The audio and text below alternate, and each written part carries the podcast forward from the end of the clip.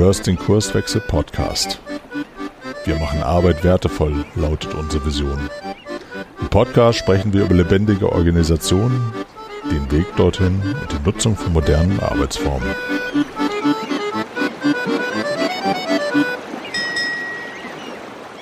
Ja, herzlich willkommen zur nächsten Episode des Kurswechsel Podcast. Bei mir sitzen die Caroline. Moin. Und der Christian. Hallo. Und mein Name ist Arne.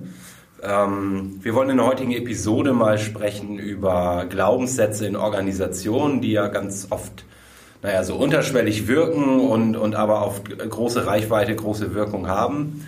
Und wir haben uns da drei schöne rausgepickt, die möglicherweise auch in euren Organisationen mehr oder weniger wirken. Und ja, vielleicht magst du mal anfangen, Caroline, mit deinem Glaubenssatz. Ja, ich würde gerne einmal kurz was dazu sagen, was wir unter einem Glaubenssatz verstehen, weil das ist ja auch so ein Buzzword, was vielleicht jeder auch ein bisschen anders versteht. Also ich verstehe unter einem Glaubenssatz etwas Bewusstes oder Unbewusstes, ähm, an das wir glauben. Also wo wir wirklich denken, das entspricht der Wahrheit und das auch erstmal gar nicht hinterfragen, sondern wir handeln danach und deswegen eben bewusst oder unbewusst, weil manche Dinge handeln wir nach und wir wissen gar nicht genau, was das ist. Hat jemand von euch noch eine andere Vorstellung von einem Glaubenssatz? Ich kann das so teilen. Das sind häufig Dinge, die aus der Historie kommen, die alle Mitarbeiter in einer Organisation für wahr halten, ohne sie jemals zu hinterfragen. Ja.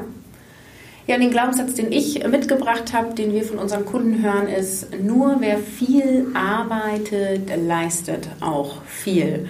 Und es zieht so ein bisschen ab auf das Thema Überstunden bzw. Vollzeitarbeiten und die Idee, wenn ich jetzt hier acht Stunden, neun Stunden, zehn Stunden beim Kunden bin und richtig viel arbeite und richtig viel mache, dann leiste ich viel und dann bin ich eine gute Mitarbeiterin. Und viele handeln und arbeiten danach und ich glaube, dass das nicht so ist.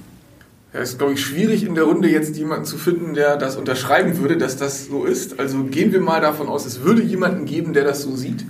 Dann äh, könnten wir unsere Meinung dazu mal teilen. Also ich glaube fest daran, dass das nicht so ist, weil die Anzahl der Stunden, die ich in einer Woche für meinen Arbeitgeber anwesend bin, also meine Lebenszeit gegen Geld verkaufe, nicht darauf schließen lässt, wie produktiv ich bin und wie viel ich tatsächlich zum Unternehmenserfolg oder im Sinne des Kundens tatsächlich leiste. Aus meiner persönlichen Erfahrung, ich habe also in kleinen Unternehmen als auch schon in Konzernen gearbeitet, gibt es gerade in Konzernen immer so schöne Konstrukte wie das abendliche Show sitzen, wo also eigentlich die Mitarbeiter so um 15.30 Uhr, 16.30 Uhr schon nichts mehr zu tun haben, aber sagen, okay, ich muss jetzt noch bis ja, 10 nach 5 hier sitzen, damit die Kollegen nicht denken, ich würde nicht arbeiten. Und dann, wenn man dann mal auf die Bildschirme guckt, dann laufen da solche Sachen wie Solitär oder Facebook oder sonst irgendwas. Aber man geht halt davon aus, weil man sich noch physisch im Unternehmen befindet, dass andere Kollegen denken, man würde auch noch arbeiten. Könnt ihr das auch irgendwie bestätigen? Ich äh, finde ganz spannend, ähm, bei solchen Glaubenssätzen immer mal zu fragen, wo das eigentlich herkommt und, und ob das noch in die in die Zeit passt im weitesten Sinne. Also bei diesem Glaubenssatz, nur wer viel arbeitet, leistet viel, denke ich irgendwie an Fabriken, Industriezeitalter, wo ich den ganzen Tag eine monotone Tätigkeit ausgeführt habe, wo irgendwie Zeit auch gleich Leistung war, sozusagen. Also wenn ich acht Stunden den gleichen Hebel bewegt habe, dann war zehn Stunden meistens auch im Ergebnis mehr, mehr Output sozusagen. Ähm, und naja, wenn es daher kommt und heute, die Arbeitswelt hat sich verändert, wir sind alle sehr viel mehr im, im kreativen Bereich, in der Denkarbeit unterwegs und das ist halt, ihr kennt das ja auch, so wie es so schön heißt, die besten Ideen habe ich unter der Dusche oder beim Joggen und das ist dann keine Arbeitszeit, aber das trage ich mit in die Arbeit. Insofern ist das, glaube ich, einfach ein, ein veraltetes Ding, was aber immer noch in vielen Organisationen ganz stark wirkt. Das Spannende ist, dass auch die, die acht Stunden lang einen Hebel bedienen, in der siebten und achten Stunde weniger leisten als in der ersten und zweiten. Das heißt also auch selbst bei den, ich sag mal, primitivsten, einfachsten Aufgaben ist es so, dass wir nicht immer pro Stunde gleich effizient sind. Und deswegen hat es nicht unbedingt auch in diesen Bereichen eine Relevanz. Und ich glaube, was das Problem, was dahinter liegt, ist, dass wir nicht wissen ähm, oder ich, das ist jetzt eine Annahme, dass wir oft nicht wissen, was tun unsere Kollegen. Und das ist ja auch das, wo der Trend hingeht, dass wir transparenter arbeiten. Das ist ja auch so dieses Work out loud Gedanke im Sinne von, ich mache überhaupt mal, ich zeige überhaupt mal, was ich eigentlich tue und was ich leiste. Und solange ich das nicht aufzeigen kann, solange ich nicht das Gefühl habe, mein Kollege weiß, was ich alles leiste und tue, mache ich es eben über die Arbeitszeit. Und je länger ich da bin, desto mehr mache ich ja auch und deswegen leiste ich noch so mehr, ist die Annahme. Aber das ist eben nicht so. Es gibt viele Studien, Untersuchungen dazu, dass Leute, die auch kürzere Arbeitszeiten haben, also die irgendwie vier Stunden am Tag arbeiten, pro Stunde viel mehr leisten als jemand, der irgendwie an drei Tagen acht Stunden da ist. Ne?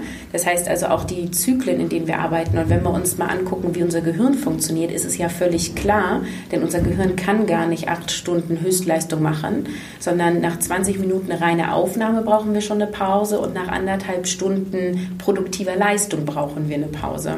Und deswegen kann jemand, der zehn Stunden am Stück arbeitet, gar nicht effizienter sein.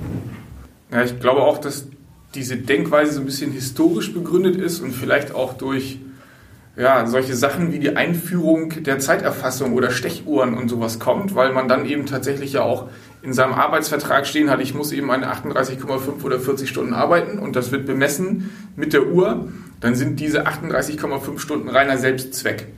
Das ist in einem produzierenden Unternehmen noch halbwegs okay, wenn ich eben auch einen physisch, haptisch anfassbaren Output habe, kann ich sowas vielleicht noch eher machen, als wenn ich in einer Wissensgeneration bin, weil ich glaube, die meisten, die mehr mit dem Kopf als mit den Händen arbeiten, kennen dieses Problem, wenn sie sich am Abend des Arbeitstages fragen, was habe ich eigentlich heute den ganzen Tag gemacht? Und die Frage noch ein bisschen vertiefen, was habe ich eigentlich Produktives für das Unternehmen und für den Kunden geleistet? Dann ist diese Frage nicht immer so wirklich einfach zu beantworten. Und wenn wir dann ein schlechtes Gewissen haben, weil wir diese Frage gerade nicht beantworten können, führt es vielleicht dazu, dass wir uns durch solche ja, Zeiten, die wir wirklich arbeiten, ein Gefühl von Sicherheit schaffen können. Dann geht es uns vielleicht irgendwie besser. Ja, und es geht ja vor allem unter wertschöpfende Arbeit. Ne? Das ist ja der Punkt, den du sagst. Weil ähm, was tue ich denn eigentlich? Es gibt ja viele Jobs, wo man das Gefühl hat, das ist eher eine Art Beschäftigungsmaßnahme als dass es wirklich einen Wert für Kunden, für das Unternehmen und so weiter schöpft. Und in dem Moment, wo ich wertschöpfend unterwegs bin, ist die Anzahl der Stunden immer irrelevanter aus meiner Sicht. Und überhaupt, dass wir halt Arbeitsverträge nach Zeitkontingent haben, ist halt wieder ein Problem, was da im Zusammenhang auch existiert. Mhm. Glaubst du denn, dass es Möglichkeiten für Arbeitsverträge ohne Zeiten gibt? Muss man das da reinschreiben? Ja, das ist, vielleicht machen wir dazu nochmal eine extra Episode. Ich habe dazu nicht kein Konzept, wo ich sagen kann, ja, ich habe jetzt die goldene Idee, aber ähm, von meinem Gefühl her ist es ähm, strange, nach Zeiten zu bezahlen, weil ich, ähm, wenn ich eine Stunde jetzt eine Podcast-Episode aufnehme, es eine andere Art von Wertschöpfung ist, als wenn ich jetzt in einem Unternehmen bin und gerade einen Workshop gebe oder eine Beratung durchführe. Ich ähm, empfinde das ähm, einen Wertunterschied, also das hat alles seinen Wert, aber ich würde dem einen vielleicht sogar mehr Wert geben als den anderen. Das ist eine ganz subjektive Wahrnehmung. Das kann sein, dass ihr das ganz anders bewertet in eurem Wertesystem. Ähm, und ich weiß auch immer nicht, ob Bewertung so wichtig ist, aber das ist auch wieder ein anderes Thema. Deswegen, ähm, nein, ich glaube nicht, dass Arbeitszeit ähm, die, richtige Antwort ist, aber ich habe ad hoc keine andere Lösung und sage, okay, so sollten die Arbeitsverträge von morgen aussehen. Habt ihr da Ideen? Also ich glaube, dass in vielen Unternehmen, die schon, was Agilität angeht, ein paar Schritte weiter sind, ist das halt noch so ein Relikt aus alter Zeit. Man traut sich das nicht, das wegzulassen, weil der Management-Gedanke ja immer noch irgendwo ist. Und es gibt ja die ersten Unternehmen, die sagen, ja, komm einfach zur Arbeit, wann du willst und geh, wann du willst. Und ob du einen wertvollen Beitrag leistest, müssen wir nicht bemessen, sondern das ist dann so eine Art von Bauchgefühl irgendwie. Und das kann auch sein, dass das bis zu einem gewissen Grad halt auch einfach okay ist. Na, also die, dieses ganze Vertrauensverhältnis, was in vielen Unternehmen ja gar nicht besteht, deswegen haben wir ja Sachen wie Command and Control, um eben die Mitarbeiter zu kontrollieren. Auch die Führungskräfte haben ja, wenn sie dieses Bauchgefühl nicht haben, keine andere Möglichkeit, an der nächsthöheren Hierarchieebene klarzumachen, dass ihre Mitarbeiter sinnstiftend arbeiten. Ich finde es halt auch äh, schwierig, pro Projekt äh, zu bezahlen oder Arbeitszeiten zu vereinbaren. Oder pro Ergebnis, denn wir arbeiten ja eben in einer Welt, wo Dinge nicht planbar sind im Sinne von, heute mache ich dies, morgen das und am Ende des Jahres kommt jenes raus. Und äh, das wäre ja die Alternative, wenn wir halt sagen, wir zahlen pro Wertschöpfung oder die Anzahl der Stunden ähm, ist unabhängig von der Art des Ergebnisses. Ja? Also insofern, glaube ich, gibt es da nicht so die Lösung. Ähm, ich würde gern auf den nächsten Glaubenssatz kommen. Wie seht ihr das? Mhm. Ich denke auch, ja. Der wird heißt, Führungskräfte können bessere Entscheidungen treffen als Mitarbeiter. Wer von euch beiden hat denn den Glaubenssatz mitgebracht? Ähm, der kommt von mir, weil ich mich äh, schon längere Zeit mit Entscheidungsfindung beschäftigt habe, weil das eigentlich, glaube ich, in fast jedem Unternehmen ein Problem darstellt. Wie komme ich eigentlich zu Entscheidungen? Weil Mitarbeiter sich gar nicht trauen, in der Regel eine Entscheidung zu treffen, weil sie immer glauben, die ist ja gar nicht richtig. Und weil viele Führungskräfte vielleicht auch Entscheidungen von Mitarbeitern einfach irgendwann einkassiert haben. Und wenn man das dreimal macht, hört der Mitarbeiter halt auf, Entscheidungen zu treffen und delegiert es gleich weiter. Äh, nichtsdestotrotz finde ich, dass diese, dieser Glaubenssatz eine große Dramatik hat, weil ich davon überzeugt bin, dass Entscheidungen immer zum einen sehr schnell getroffen werden müssen und auch dort, wo sie anfallen. Ich glaube, auch das kommt irgendwie, hat, hat so ein bisschen Vergangenheitsgewandtheit. Ähm, also wenn die, wenn die Führungskraft, ist ja heute oft noch so, Führungskraft werde ich, weil ich der beste Fachexperte bin, irgendwie auch als Belohnung teilweise für jahrelange gute Arbeit. Und äh, wenn ich als Führungskraft mich ausschließe so auf dieser fachlichen Expertise irgendwie legitimiere und die auch habe, dann treffe ich natürlich bessere Entscheidungen, wenn ich Sachen besser weiß als meine, als meine Kollegen, die ich vielleicht auch noch anlerne, wie es so schön heißt. Jetzt ist aber ja zum einen ähm, haben wir es ja mit einer komplexen Arbeitswelt zu tun, wo es gar nicht oder wo Probleme vielfach, vielfach oft gar nicht mehr durch Wissen zu lösen sind, sondern wir irgendwie iterativ in, in Lösungsfindungsprozess gehen müssen, ähm, wo die Führungskraft gar nicht am besten wissen kann, wie jetzt eigentlich die Lösung ist. Und dann wird es schon schwierig mit dem Glaubenssatz.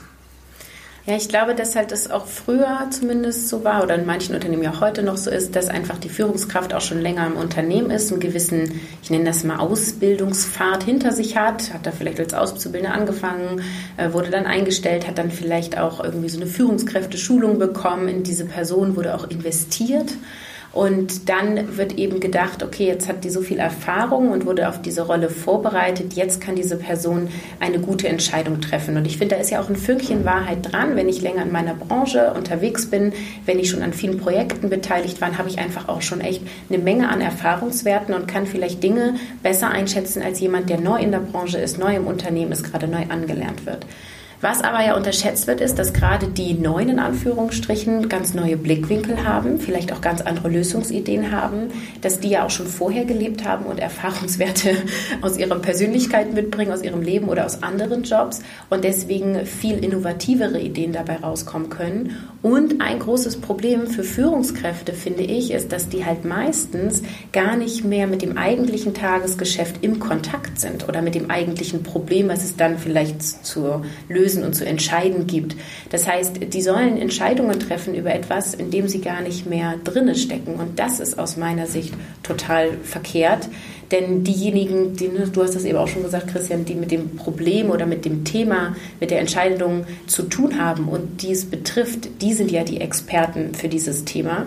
Und deswegen sollten die auch Verantwortung für die Entscheidung tragen, aus meiner Sicht. Das Problem irgendwo, ne? dass die Führungskräfte irgendwie am weitesten weg sind vom Markt ähm, und wenn da ganz, ganz viel passiert an den, an den Märkten, ähm, was, was Anforderungen von Kunden und, und so weiter betrifft, ähm, ich kann es ja gar nicht mehr irgendwie überblicken.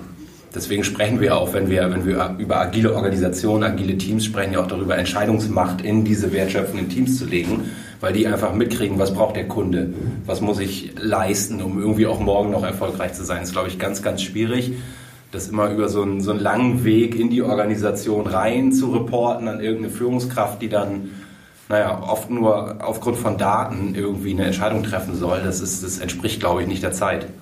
Was ja auch quer ist, ist, dass dann die Führungskraft die meistens alleinige Verantwortung für diese Entscheidung trifft. Ja, es gibt ja durchaus Führungskräfte, die dann mit ihrem Team sprechen oder mit den Zuständigen und halt sagen, welche Lösung würdet ihr gut finden? Ähm, meine Idee ist das, könnt ihr das mittragen? Welche Anregungen habt ihr? Ja, gibt es ja durchaus Führungskräfte, die das tun. Aber am Ende steht dann diese Führungskraft für diese Entscheidung und für diese Verantwortung. Und wenn das schief geht, dann äh, kriegt die einen drauf. Ne? Und das finde ich halt auch so dieses, dann muss die Führungskraft die Verantwortung tragen für eine Entscheidung, die aus dem Team getroffen wurde, Fragezeichen, ist irgendwie auch quer in meinem Kopf. Passt nicht.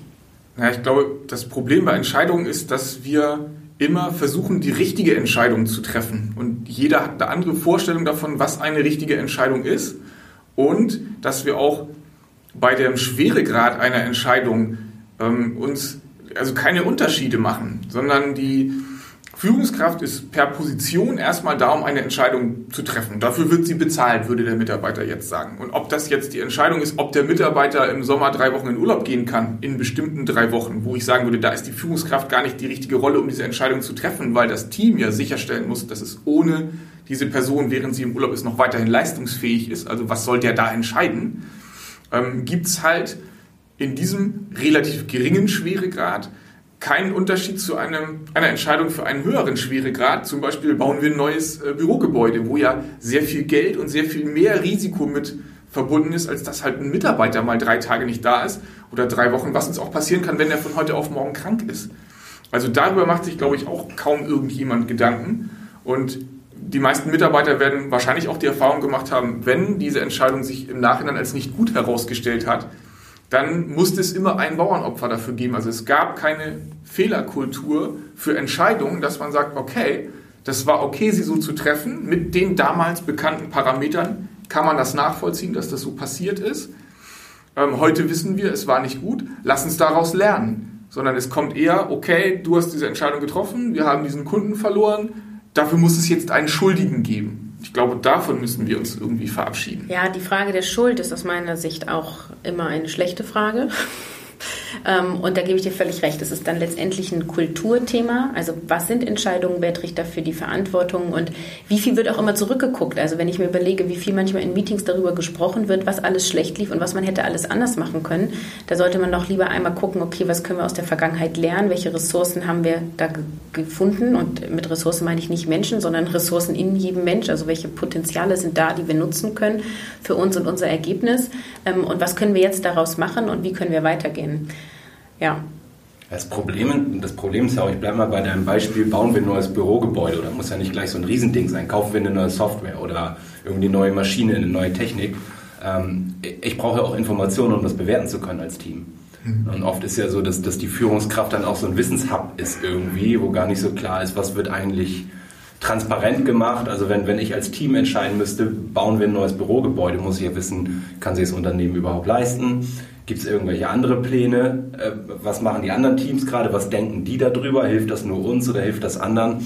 Das heißt, wenn ich das möchte, brauche ich ja noch, also neben der Transparenz auch so ein paar Entscheidungswerkzeuge, die dabei helfen, irgendwie integrierte Entscheidungen zu treffen, also andere Leute mit, mit einzubeziehen und naja, vielleicht auch Kommunikationstools. Also ich muss ja diese Vernetzung irgendwie herstellen können. Das ist auch nicht so einfach natürlich. Mhm. Ich glaube, man muss bei den Entscheidungen so ein bisschen ein Augenmerk darauf legen, wie ist eigentlich die Außenwirkung? Also alles, was in einem Unternehmen passiert, ja, ist natürlich manchmal auch nicht schön, aber das kriegt der Kunde halt nicht mit. Also wenn wir jetzt irgendwelche Daten verlieren würden von unseren Kunden, dann hat das natürlich eine riesengroße Außenwirkung, ähm, die vielleicht auf einer Entscheidung beruht, eine Software einzukaufen, die eben nicht sicher genug war. Ähm, wenn die Außenwirkung gering ist, ich bleibe aber bei dem Urlaubsbeispiel, dann ist es eine andere Frage, diese Entscheidung zu treffen. Und eine zweite Perspektive, die man eben einnehmen kann, wie ist die Unumkehrbarkeit von einer solchen Entscheidung? Wenn ich ein Bürogebäude beauftragt habe oder eine Software gekauft habe, die mich 100.000 Euro oder sowas kostet, kann ich nicht einfach so schnell zurückrollen. Wenn mich jetzt ein Mitarbeiter fragt, ob er sich jetzt ein Windows oder ein Apple Notebook kaufen soll, ja, kaufe ich halt ein zweites Notebook, wenn sich im Nachhinein herausstellt, dass es nicht zielführend war, das zu machen. Also die Auswirkung dieser Entscheidung ist eine ganz andere. Ja. Ich finde ja auch, Führungskraft zu sein, ist ein Privileg, ne? Das ist der Glaubenssatz, den ich mitgebracht habe. Ne? Es hängt da, so, hängt da so ein bisschen, bisschen dran an dem, was ich, was ich eingangs gesagt habe. Wie wird man eigentlich Führungskraft? Mhm. Also ich habe ja mal gesagt, durch, oft, oft ja als bester Fachexperte durch jahrelange gute Arbeit irgendwie im Rahmen so eines Karrierewegs, Karrierepfads irgendwie, da gehe ich die Stufe auf der, auf der Karriereleiter ein Stück höher und dann bin ich plötzlich Führungskraft. Ja. Also so, so erlebe ich das zumindest oft in den, in den Unternehmen und Organisationen, mit, mit denen ich oder mit denen wir zusammenarbeiten. Wie bist du eigentlich Führungskraft geworden? Wenn man die Frage mal stellt, so ja, Ne? Ich hatte am meisten Erfahrung, ich war irgendwie so über Jahre hinweg der beste Facharbeiter. Ähm, als Bonus sozusagen. Ist ja auch oft verbunden mit höheres Gehalt und genau, Menschen, Privilegien. Menschen wollen sich ja auch entwickeln und meistens ist das, was ein Unternehmen das anbietet. Ne? Also wenn du gute Arbeit leistest, kommst du hier einen Schritt weiter höher. Ja? Wird ja auch immer Karriereleiter geht nach oben. Und dann ist es ja auch immer an Privilegien geknüpft. Also dann hast du ab einer gewissen Karrierestufe, darfst du einen Firmenwagen haben. Ab einer gewissen Karrierestufe musst du vielleicht deine Zeiten nicht mehr aufschreiben. Ab einer gewissen Karrierestufe bist du am Boni beteiligt und so weiter. Und ich stelle ja immer gerne die Frage, woran ist von außen zu erkennen, dass du XY bist, also dass du eine Führungskraft bist in diesem Beispiel. Und da muss man halt sagen, man erkennt von außen Führungskräfte. Da gibt es einen Unterschied zu Mitarbeitern, wenn wir uns das in Unternehmen angucken. Die haben meistens die größeren Büros, die haben irgendwie andere Dinge zur Verfügung. Und deswegen glaube ich, dass dieser Glaubenssatz, Führungskraft zu sein, ist ein Privileg, daher rührt, weil wir einfach von außen erkennbare Merkmale haben, die anders sind zu den Mitarbeitern. Ja, aber mal so ganz hart gefragt, was hat das, was wir gerade besprochen haben, denn mit Führung zu tun? Ja, ja eigentlich gar nichts erstmal. Ne? Wenn du die Frage stellst, was soll Führung eigentlich leisten, ähm, ist ja eine Frage, die, die wahnsinnig breit diskutiert wird, auch was da alles drinsteckt. Irgendwie, ich soll ja nicht nur irgendwie der beste Fachexperte sein, das hatten wir vorher, sondern ich soll auch irgendwie Coach sein, meine Leute entwickeln, persönlich und beruflich. Ich, ja, wenn wir über Servant Leadership sprechen, stecken da noch ganz andere Sachen dran. Ich soll das Team möglichst arbeitsfähig machen und also diese Rolle der Führungskraft ist ja so facettenreich, ähm, dass es ganz, ganz schwierig ist, irgendwie das so an einer Person aufzuhängen, nur um diesen, diesen Karriereweg irgendwie nicht aufbrechen zu müssen. Ja, ich glaube auch, die Privilegien, die man in Führungskräften sieht, sind halt tatsächlich auch die nach außen getragenen Insignien der Macht. Also je höher du als Führungskraft kommst, ähm, desto dichter ist dein Parkplatz an der Haupteingangstür und ähm, desto größer ist dann eben dein Firmenwagen, den du hast und dann kriegst du eben ein Büro, was größer ist oder höher gelegen ist oder was auch immer. Das sind ja so Sachen, wo man leider in vielen Unternehmen immer noch den Mitarbeitern die Karotte vor die Nase hängt und sagt, wenn du dich nur ordentlich anstrengst, dann kommst du auch irgendwie dahin. Und früher war es halt so, dass die besten Fachexperten in solche Führungsrollen gesteckt wurden. Ich glaube, dieser Zug ist in fast allen Unternehmen abgefahren, weil man gelernt hat, dass wenn ich einen guten Fachexperten zu einer Führungskraft mache, mir ein Fachexperte abhanden kommt, den ich nicht mal eben so einfach nachbesetzen kann. Und nur weil ich gut in meiner fachlichen Arbeit bin, heißt es noch lange nicht, dass ich ansatzweise dafür geeignet bin, in einer Führungskraft ähm, zu enden. Und ich glaube, jeder, der mal in einem Konzern war, kennt diese Führungskräfte, wo man sich fragt, wie sind die da eigentlich hingekommen? Mhm. Warum sitzen die da? Ich als persönliche, als Mitarbeiter, als Mensch halte die eben dann für nicht in der Lage, diese Rolle auszuführen. Es können eben solche Sachen sein, dass man ihnen ein Privileg geben musste, und es gibt häufig in den meisten Unternehmen gar kein anderes Privileg, einen Mitarbeiter zu belohnen oder einen Karriereschritt zu wagen, als ihm eine Führungsrolle zu geben. Weil viele Karrieremodelle, die ich zumindest kennengelernt habe, wo man von einer Trennung, von einer Führungslaufbahn, einer Fachlaufbahn spricht, wo man dann eben auch ja, einen Status bekommt, einen Senior Manager für Personal zum Beispiel zu werden oder einen Senior Manager für ein Fachthema zu werden. Davon sind ganz viele ja nicht wirklich gut umgesetzt, weil dieser Senior Manager ja per Namen den gleichen Status haben sollte wie der, der das Personal betreut. Trotzdem ist der Senior Manager für ein Fachthema immer in einer Gruppe eines Senior Managers fürs Personal. So, also der Personalmanager bestimmt trotzdem noch mein Gehalt. So, und dementsprechend ist es halt wieder eine Herabstufung. Ja, also die Führungslaufbahn, wo ich mit Personal sprechen kann, Entscheidungen treffen kann, die eben Personalentscheidungen sind, also Mitarbeiter einstellen oder auch über Gehälter zu sprechen, äh, habe ich nur nicht, weil ich ein Senior Manager bin, sondern weil ich Personal führe und dementsprechend ist das immer noch eine andere Herangehensweise, höhere Stufe, also ein höheres Privileg, als eine Fachlaufbahn einzustreiten. Es suggeriert ja auch irgendwo, dass Führen, was auch immer das bedeuten mag, eine höherwertige Tätigkeit ist, als ja. vielleicht einen Tisch herzustellen ja. oder einen Workshop zu geben. Und das finde ich auch ziemlich schräg eigentlich. Also führen ist für mich eine, eine, Tätigkeit, die wir, die wir brauchen irgendwie, um gut funktionierende Teams zu haben, die ich aber auf gar keinen Fall höher hängen würde als ähm, naja, die eigentlich wertschöpfende Tätigkeit, die dieses Team leistet. Das Spannende ist ja, dass viele Unternehmen sich auf den Weg macht und Führungskräfte ja sich anders anfangen zu verstehen oder es auch anders ausleben. Und das Spannende ist jetzt aber gerade in dieser Umbruchphase eben zu gucken, okay, jetzt habe ich hier eine Führungskraft, die verstanden hat, ähm, was Führung bedeutet und sich vielleicht auch eher als Servant Leader versteht zum Beispiel.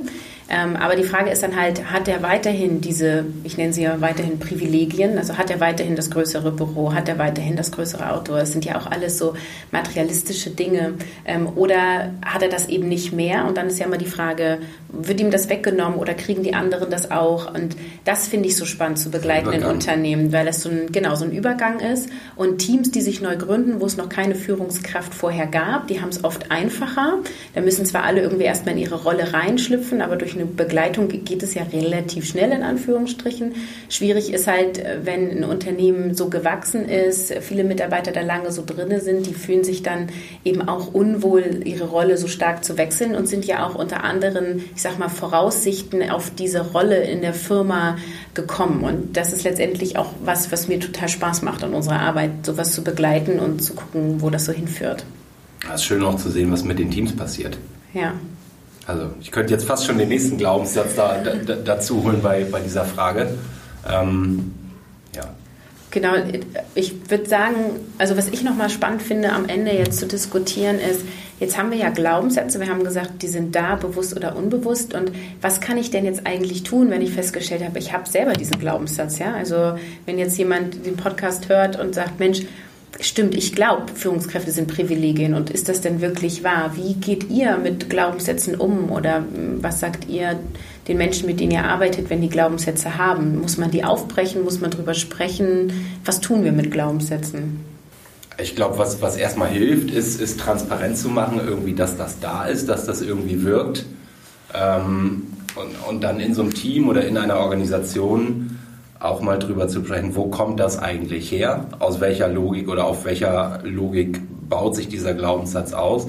Und welche Musterbrüche, welche kulturellen Veränderungen müssen wir denn eigentlich anstoßen, damit wir da rauskommen? Also ich muss ja irgendwie ähm, ja, organisationsseitig sinnvoll oder logisch machen, nicht mehr daran glauben zu müssen, sozusagen. Also ich glaube auch, Transparenz über diese Glaubenssätze muss herstellen. Es muss erstmal bekannt werden, dass die überhaupt in der Mitarbeiterschaft bestehen. Also ich habe mit mehreren Geschäftsführungen im Laufe meiner äh, Tätigkeit als Berater gesprochen, wo man solche Glaubenssätze mal irgendwie auf den Tisch bringt und die sagen, oh ja, das, seit zehn Jahren glauben unsere Mitarbeiter immer noch, dass das so wäre. Das ist schon lange nicht mehr so. Weil es immer irgendeinen gibt, der das wieder auf den Tisch bringt und man immer steht der Tropfen hüllt den Stein sagen muss, das ist nicht so. Wir wollen so nicht leben, wir wollen so nicht handeln. Ihr, liebe Mitarbeiter, dürft Prozesse hinterfragen, dürft auch Prozesse missachten, wenn ihr einen guten Grund dafür habt, aber es muss halt immer und immer wieder kommuniziert werden und das immer von höchster Stelle. Wenn dir das jemand aus dem mittleren Management sagt, dann sagt der Mitarbeiter, ja, das kannst du mir ja erzählen, aber ich kann ja gar nicht sicher sein, dass die von ganz oben das auch so sehen.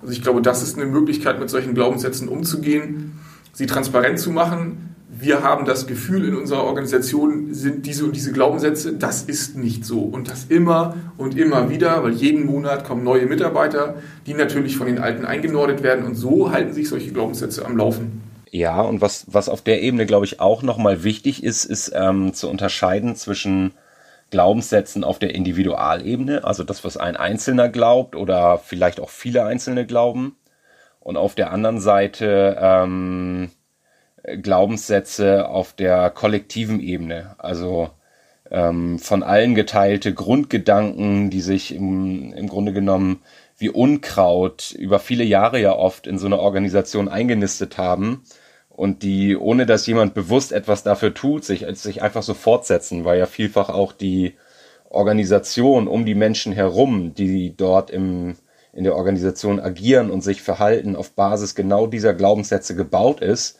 so dass wenn ich ähm, auf der Kulturebene irgendwie für die für die gesamte Organisation Veränderungen anstoßen will, dann darf ich die die Organisationsstrukturen, also die ähm, Aufbau, Ablauforganisation, wie man so schön sagt, Prozesse, Praktiken hinterfragen, die ich, die ich oft ja für ganz normal halte, ähm, und darf mir da die Frage stellen, wel welche davon führen dazu, dass es klug ist, sich genau so zu verhalten oder genau so zu denken und auch immer wieder neu diese Glaubenssätze zu entwickeln. Aber das, naja, damit sind wir ganz, ganz tief im Grunde schon im, im Thema Kultur und ähm, das wäre wahrscheinlich zu groß, um es in der heutigen Episode zu besprechen. Da können wir, können wir bestimmt nochmal eine gesonderte Episode machen und, und mal gemeinsam drüber nachdenken, wie entsteht eigentlich so eine Organisationskultur und, und wie kann ich da auch Veränderungen anstoßen. Ähm, ich denke, für heute beschließen wir das. An euch da draußen, schön, dass ihr dabei wart. Ähm, wir hoffen sehr, ihr, ihr seid auch beim nächsten Mal wieder dabei. Ähm, macht's gut, haut rein. Tschüss. Folge uns auch auf Twitter unter @kurswechsler und diskutiere mit uns über agile Themen.